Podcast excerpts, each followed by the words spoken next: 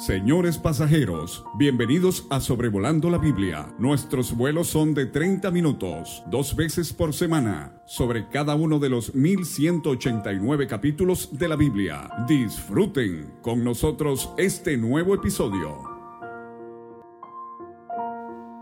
Hola a todos, estoy muy contento de poder traerles este otro episodio de Sobrevolando la Biblia.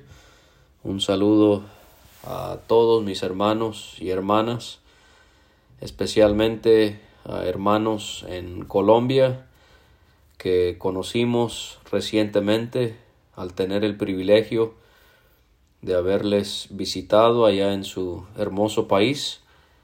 Y a través de esa visita pudimos conocer a creyentes que desearon poder recibir el material que publicamos, incluyendo estos episodios de Sobrevolando la Biblia, en los que consideramos cada uno de los capítulos de la palabra de Dios.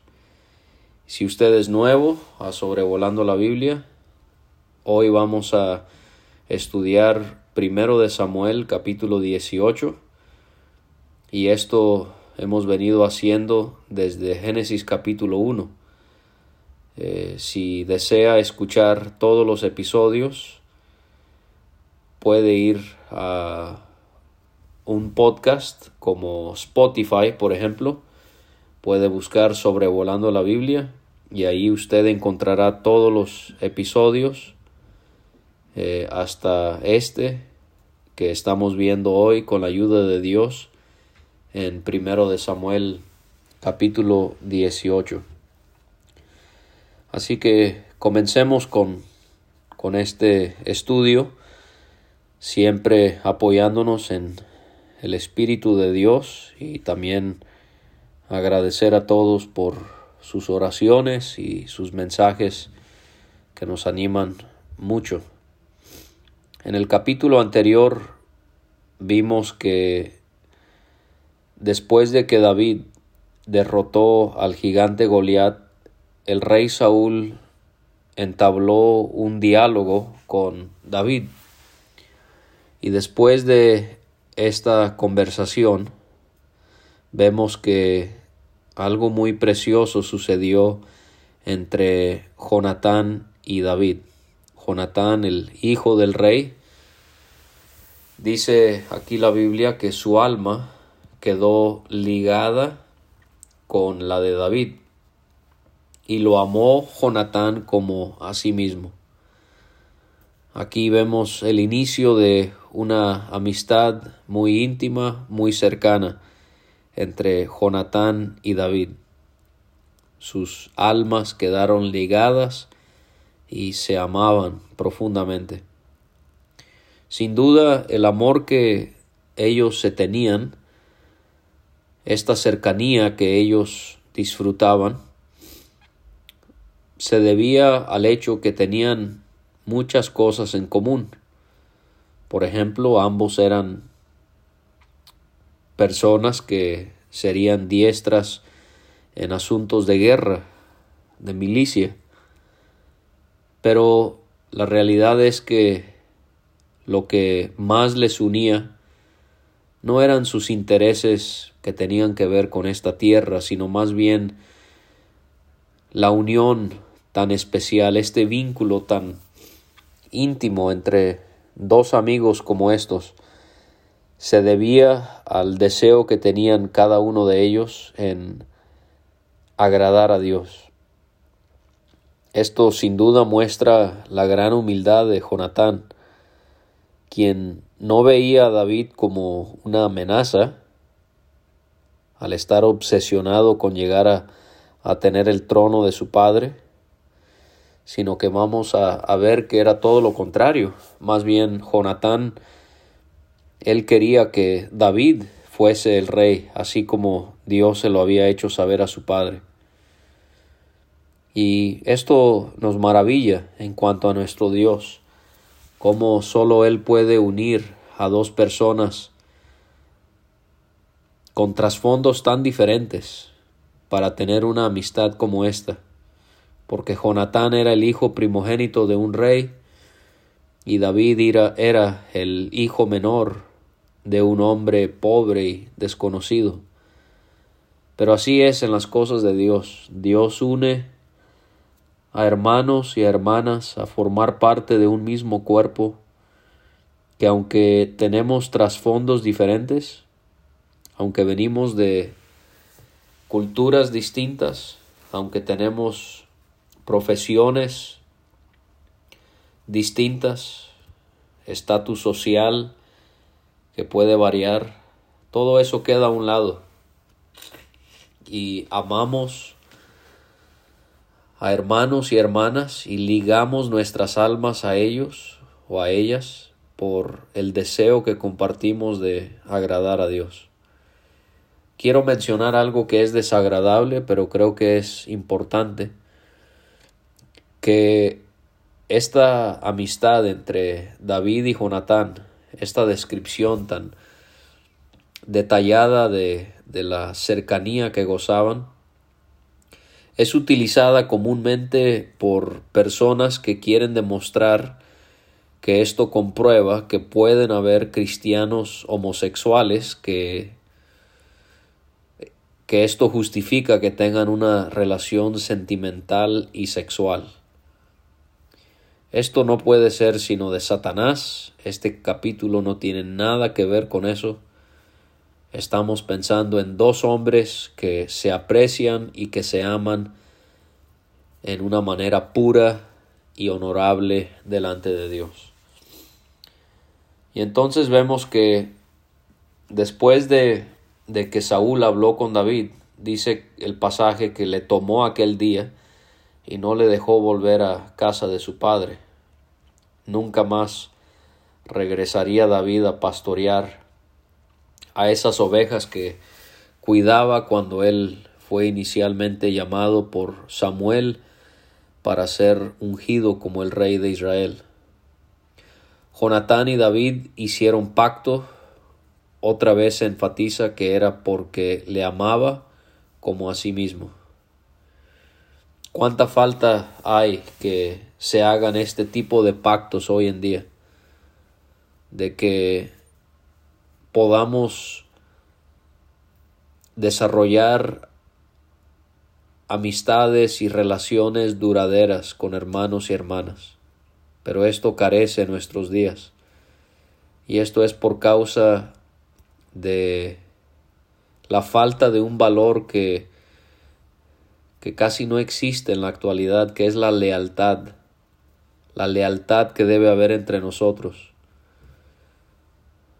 Hoy en día, con cualquier cosa que sucede, le damos más bien la espalda a alguien, le criticamos, le rechazamos y dejamos una amistad fácilmente para encontrar una amistad en alguien más.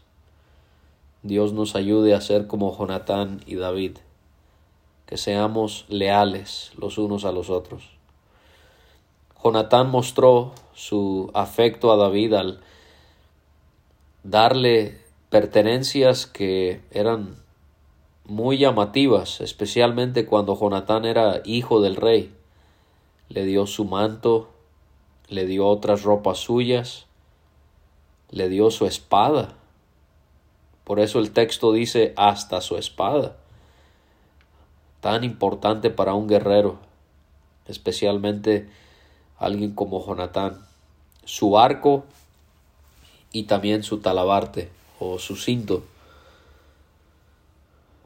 Y podemos ver aquí entonces esa muestra de que Jonatán era tan humilde que aunque él era el heredero, posiblemente en su mente o de alguien más, del trono de su padre, él estaba demostrando que no, David, tú eres, tú eres el que Dios ha aprobado. Y qué, qué gracia, qué humildad. No había una rivalidad, no había competencia. No, Jonatán amaba a David y reconoció que él un día iba a reinar sobre Israel y le demuestra su lealtad y su amor a través de estas cosas que le regaló. Jonatán sin duda podía ver que la mano de Dios estaba sobre la vida de su mejor amigo y así nosotros también deberíamos querer buscar amigos en los que uno puede ver la mano de Dios manifestándose de una y de otra manera. David, de acuerdo a este pasaje, mostró sujeción a Saúl el rey al ir a donde él le enviaba. Se comenta el hecho de que David se portaba prudentemente. Sin duda era un joven que por temer a Dios él iba adquiriendo más y más prudencia divina. Saúl reconoció los avances en las aptitudes de David y lo puso sobre sus soldados. Aquí podemos aprender que aunque valoramos a, a nuestros hermanos y hermanas de mayor edad, aquellos que son ancianos, la realidad es que la juventud acompañada de la sabiduría de Dios es mejor que viejos que son insensatos.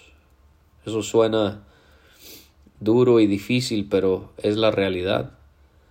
No, no debemos menospreciar a jóvenes sabios solo porque son jóvenes y favorecer a, a personas que ya son ancianos pero que son insensatos solo por ser ancianos. David era bien visto por todo el pueblo y por los siervos del rey. Él no llegó a tener este estatus por complacer a la gente, por solo saber decirle a la gente que sí. No, él llegó a tener este reconocimiento por tener un corazón conforme a la voluntad de Dios. Quizás Saúl, sabiendo que las cosas se habían complicado mucho para él, pudo haber pensado que recibiría favor del pueblo al elegir a alguien como David. No, no olvidemos que Saúl está pasando por una etapa de su vida muy egocéntrica.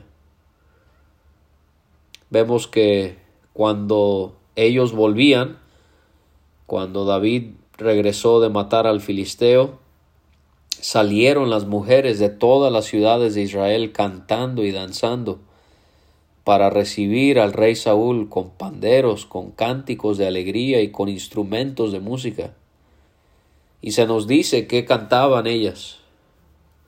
Cantaban las mujeres que danzaban y decían Saúl hirió a sus miles y David a sus diez miles. ¿Y qué hizo Saúl. ¿Cómo respondió él a esto? Se enojó. Y esto le desagradó. Saúl se molestó grandemente cuando vio y escuchó toda la atención que recibía David por encima de él. Y así hay hoy en día como Saúl hombres que favorecen a ciertas personas hasta que, hasta que reciben más aprecio ellos mismos. Saúl veía bien a David hasta que sintió que era una amenaza de tomar su lugar en el reino, porque Saúl dijo, oye, si lo van a alabar de esa manera, por encima de mí no, no le falta más que el reino, o sea, le van a dar el reino a este hombre. Y así como Saúl, hay hombres que favorecen a ciertas personas hasta que sienten que pudieran reemplazarles dentro de la iglesia. Qué feo es cuando hombres de más edad le hacen la vida imposible a los más jóvenes porque tienen el miedo de que los van a reemplazar. Esto nunca debe de ser en un pastor, en un anciano piadoso que quiere el bien de la iglesia. Más bien debe animar a los hombres jóvenes, a que sean mejores que Él, a que, a que se desarrollen más que Él, mejor que Él. Pero así son los orgullosos y los inseguros. Ellos tienen que exagerar de esta manera. David no iba a reinar por muchos años. Saúl ya lo veía como algo que iba a suceder en cualquier momento. Saúl ya sabía que él siendo quitado como rey, ¿de quién era culpa? ¿De David? ¿De alguien más? ¿De Dios? No, la culpa era suya. Su razón por la que él sería destituido como rey sería por sus nefastos errores, no por nada más, no por nadie más. Pero así son estas personas orgullosas.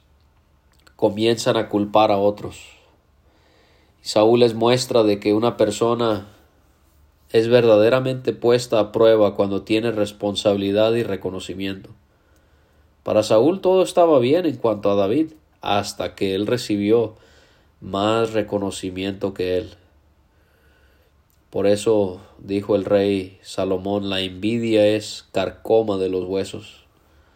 Por eso también él dijo, cruel es la ira e impetuoso el furor, mas ¿quién podrá sostenerse delante de la envidia? Por eso en Cantares él también escribió duros como el Seol, los celos, sus brasas, brasas de fuego, fuerte llama. Por el otro lado David también estaba siendo puesto a prueba. En vez de dejar que la responsabilidad y el reconocimiento se le subiera a la cabeza, ¿cómo se mantuvo? Humilde y deseoso de agradar a Dios y no a sí mismo. Y así tú y yo debemos de hacer. No debemos dejar que por un lado la adulación se nos suba a la cabeza y tampoco deberíamos de permitir que la crítica nos llegue al corazón. Entonces estas son cosas que debemos considerar. Que un hombre realmente es puesto a prueba cuando se le da responsabilidad y recibe reconocimiento. David va a sobresalir, Saúl se va a hundir. ¿Cuál de los dos es usted? En vez de que a nosotros nos dé envidia, que hay otros hermanos que como si fuera hieren a diez miles, o sea que tienen más responsabilidad que yo, que Dios les permite tener más alcance, tener un ministerio que es más público, en vez de que eso me dé envidia, yo debería de más bien humillarme, agradecerle a Dios y debo adorar a Dios que Él en su gracia me permita a mí herir a los miles. Entonces, esto nos, lleva, nos debe llevar a, a humillarnos delante del Señor. Y desde aquel día Saúl no miró con buenos ojos a David. Al otro día, Así como sucedió en el capítulo 16, Dios envió otra vez un espíritu malo a Saúl. Y vemos aquí, hermanos, cómo Dios atormenta a los que atormentan a otros. Sí, personas que atormentan a otros no duermen de noche pensando en lo que han hecho. Personas que atormentan a otros se obsesionan con otros y, y ya no pueden ni, ni vivir, ni comer, ni dormir, porque están pensando en qué van a hacer. Y Dios permite que se obsesionen y se atormenten en todo eso. Y Dios permite que lo que ellos desean de mal para otros, ellos mismos lo, lo sufran. Y Saúl desvariaba porque hablaba y actuaba como un hombre loco. ¿A qué grado llegó la obsesión de Saúl? ¿A qué grado puede llegar mi obsesión por querer dañar a otros, a mis rivales, a los que a los que yo siento que están en competencia conmigo, cuando no, son hermanos en la fe. Pero ¿qué hacía David? Él seguía tocando el arpa para calmar a su rey. Ah, David, siempre dispuesto a hacer lo que Dios le pedía. Él podía pasar de estar en el campo de batalla matando a un gigante como Goliat o podía pasar a estar en un palacio tocando un arpa para calmar al rey quien le odiaba. Y Saúl que tenía en su mano una lanza y la arrojó a David, diciendo enclavaré a David a la pared. pero David lo evadió dos veces.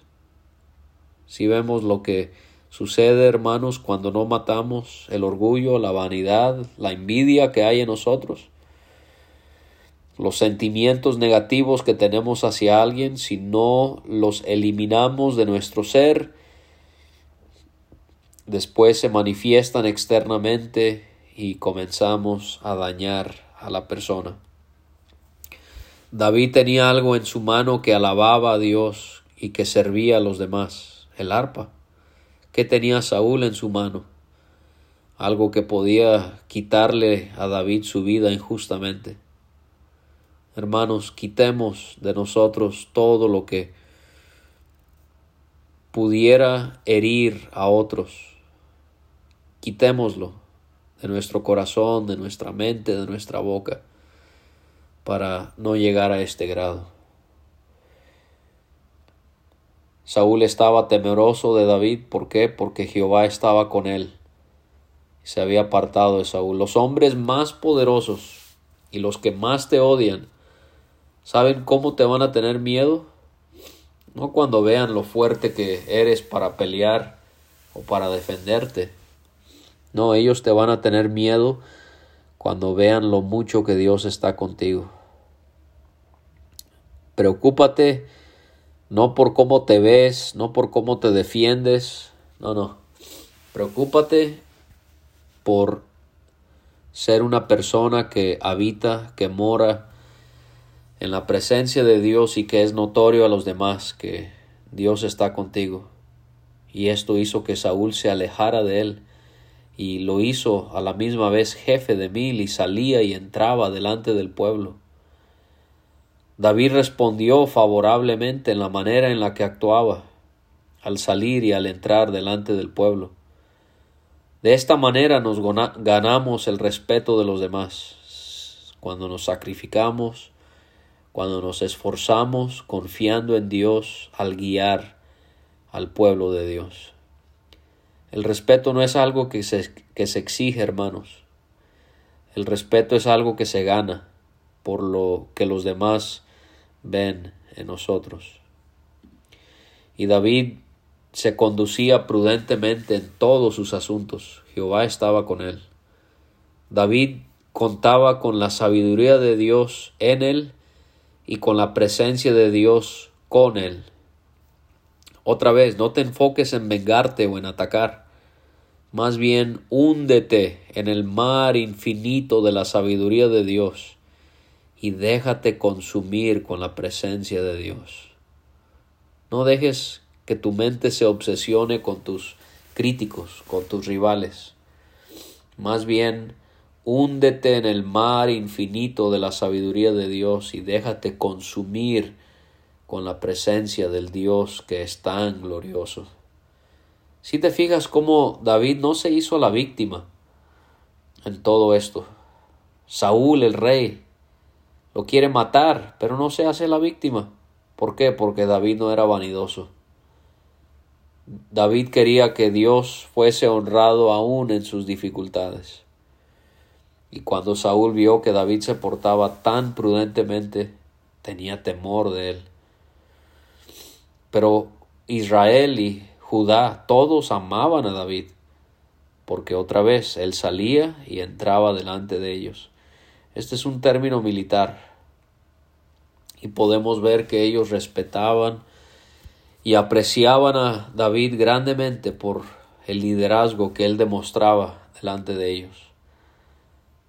Y ahora comienzan otras maquinaciones de Saúl y él maquina en su corazón, yo le voy a dar a mi hija Merab por esposa, si tú me eres un hombre valiente y peleas las batallas de Jehová. Ah, suena muy bien, ¿verdad? Pero la intención de Saúl detrás de todo eso era que él así expondría a David ante los filisteos para que él muriese. Qué terrible. Qué terrible que Saúl pensaba de esta manera, qué terrible que así también en la actualidad hay ancianos en las iglesias que actúan con esta misma corrupción y ellos maquinan y, y buscan maneras de que sus enemigos políticos caigan en trampas que ellos mismos ponen para que para que se salgan de la competencia que ellos piensan que tienen contra ellos. Qué lamentable. Pero esto sucede. Y David, él muestra su humildad porque él, él dice, ¿quién soy yo? ¿O qué es mi vida o la familia de mi padre en Israel para que yo sea yerno del rey? La humildad de David. Pero cuando ya le iba a dar a su hija Merab por esposa, fue dado, fue dada a otro hombre, a un hombre llamado Adriel Meolatita. Pero Saúl tenía otra hija llamada Mical, y ella amaba a David, y esto se lo comunicaron a Saúl, y bueno, le pareció muy bien que, más bien Mical fuese la esposa de David. ¿Por qué? Porque había el mismo plan malévolo detrás de todo esto por parte de él. Y el futuro va a mostrar que Mical no amaba a David por su humildad, por su sabiduría, por su amor a Dios. Es claro que Mical quizás amaba a David por su apariencia, por su popularidad, por su responsabilidad. Y joven, tú no quieres casarte con alguien que te ame por lo que aparenta ser o por lo que tienes. Tú quieres conseguirte una esposa que te ame por lo que tú eres en la presencia de Dios. Y Saúl comienza a maquinar también con Mical en cuanto a David. Yo se la daré para que le sea por lazo, por trampa, y para que la mano de los filisteos sea contra él. Y le dijo otra vez, tú serás mi yerno sigue mostrando ser una persona tan manipuladora, que solo piensa en sí mismo a expensas de los demás. Y si usted comete ese pecado en su vida, con su familia, con los hermanos en la iglesia, con las personas con las que trabaja, usted tiene que arrepentirse de esa maldad, estar poniendo este tipo de lazos para conseguir lo que a usted le conviene. Hay que tener cuidado también con no casarnos con alguien que el enemigo quiere que sea el lazo para nosotros. Y bueno, Saúl mandó a, a comunicarle esto a David a través de sus siervos, no usando lanzas siendo arrojadas a él, sino con palabras suaves. Hay que tener cuidado con palabras suaves de personas que tienen malas intenciones. Y otra vez David muestra ser muy humilde ¿Les parece a ustedes que es poco ser yerno del rey, siendo yo un hombre pobre y de ninguna estima? Y los criados le comunicaron a Saúl lo que David les había dicho y él les dijo que le dijeran a David que no había necesidad de que él pagara la dote. David era pobre, no me tienes que pagar la dote, solo dame cien prepucios la, carne que sería cortada de los miembros masculinos de, de, los filisteos. Solo dame cien prepucios para que sea tomada venganza de los enemigos del rey. Pero eso no era para ningún bien, ningún beneficio para David, no era porque Saúl pensaba que de esta manera caería David en manos de los filisteos. Y a David le pareció bien. Y David se levantó y salió con sus hombres y no mató a cien, no. Él tenía a Dios de su lado. Él tenía fe en su Dios. Y él mató a doscientos hombres de los filisteos. Y trajo David los prepucios de ellos, se los dio al rey, para que así pudiese recibir a su esposa. Y Saúl le dio su hija Mical por mujer. Pero Saúl cuando él vio que Jehová estaba con David y que su hija Mical lo amaba, tuvo más temor de David. Y entonces este ciclo vicioso nunca terminó. Saúl se le fue haciendo más mal a David, David fue actuando más y más bien y Saúl entonces lo odió más, pero a la misma vez le temía Qué, lamentable la condición de Saúl. Saúl se iba hundiendo y David iba sobresaliendo más y más y más. Y salieron a campaña los príncipes de los filisteos y cada vez que salían, nos dice el final del capítulo, David tenía más éxito que todos los siervos de Saúl, por lo cual se hizo de mucha estima su nombre. Y esto sucede, esto sucede, estos son los ciclos que Dios manda, que los justos brillan como el sol y los malos se van hundiendo más y más en su maldad y van sufriendo más y más las consecuencias de su pecado. Dios me ayude a ser como David y no ser como Saúl. Muchísimas gracias por haberme acompañado.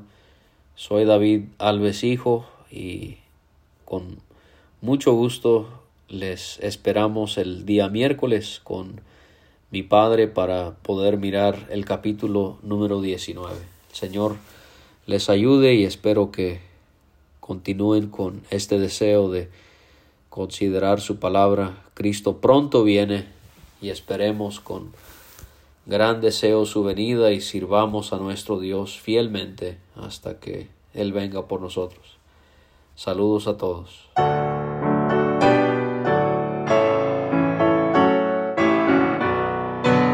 Muchas gracias por escuchar. Puede conseguir todos los episodios de Sobrevolando la Biblia en aplicaciones de podcast como Spotify o Pocket Cast para recibir dos audios por semana a su WhatsApp. Envíe un mensaje al más 52 322 349 2258 y no olvide añadir este número a sus contactos. Hasta la próxima.